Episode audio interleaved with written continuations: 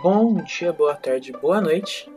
Eu sou o Lucas Calassa e Pelissar e meu número de chamada é o número 27 e esse é o podcast de Química, onde eu vou falar sobre propriedades coligativas. Sem mais delongas, vamos para esse podcast.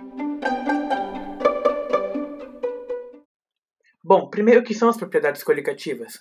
Essas são aquelas propriedades onde a gente percebe adicionando um soluto não volátil num solvente.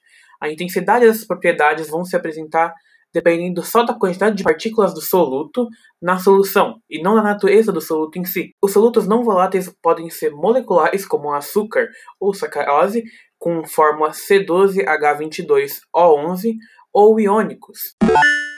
Bom, mas aí você me pergunta, mas quais são essas propriedades coligativas? E eu vou dizer, as principais são quatro. E a primeira delas é a tonoscopia, ou efeito tonoscópio, que é basicamente a diminuição da pressão de vapor de um líquido quando a gente coloca um soluto não volátil nele. Então a pressão vai variar de acordo com a temperatura.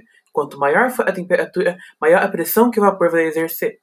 Na temperatura de ebulição, a pressão do vapor vai se igualar à pressão externa. E quando a substância vai evaporar facilmente, é chamada de volátil, Quanto mais volátil ela for, menor vai ser sua temperatura de ebulição. A segunda propriedade coligativa é o efeito ebulioscópio, ou ebulioscopia, para os mais íntimos, que é o aumento da temperatura de ebulição de um líquido quando a gente adiciona um soluto não volátil a ele. Ou seja, quando a gente adiciona esse soluto não volátil, fica mais difícil de transformar esse líquido em um gás.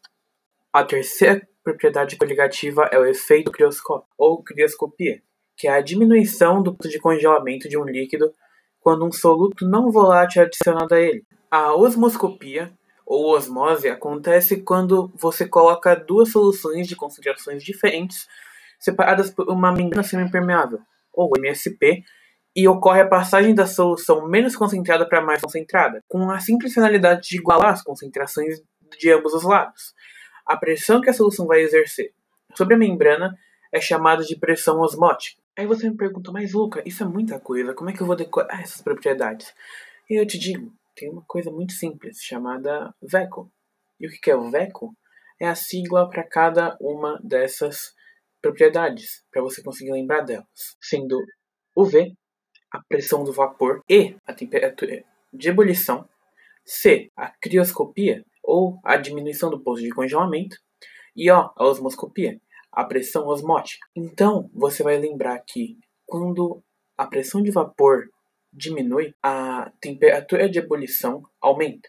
E quando a temperatura de congelamento diminui, a pressão osmótica aumenta. E quando a gente insere solutos não voláteis num solvente específico, a gente causa mudanças de diferentes categorias, como as que eu acabei de citar. E isso é chamado de efeito coligativo quantitativo. E como que a gente calcula um efeito coligativo? E eu te respondo. A equação pode parecer um pouco complicada agora, mas eu já explico ela melhor. O efeito coligativo é igual ao fator de Van Toff multiplicado pela concentração. E você vai me perguntar com muita razão: o que é o fator de Van Toff?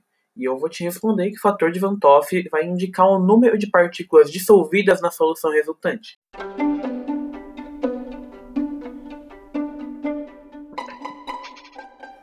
Bom, esse foi o meu trabalho. Espero que vocês tenham gostado do que vocês ouviram e foi um resumão de propriedades coligativas da matéria de química. Então, espero novamente que vocês tenham gostado muito obrigado pela atenção.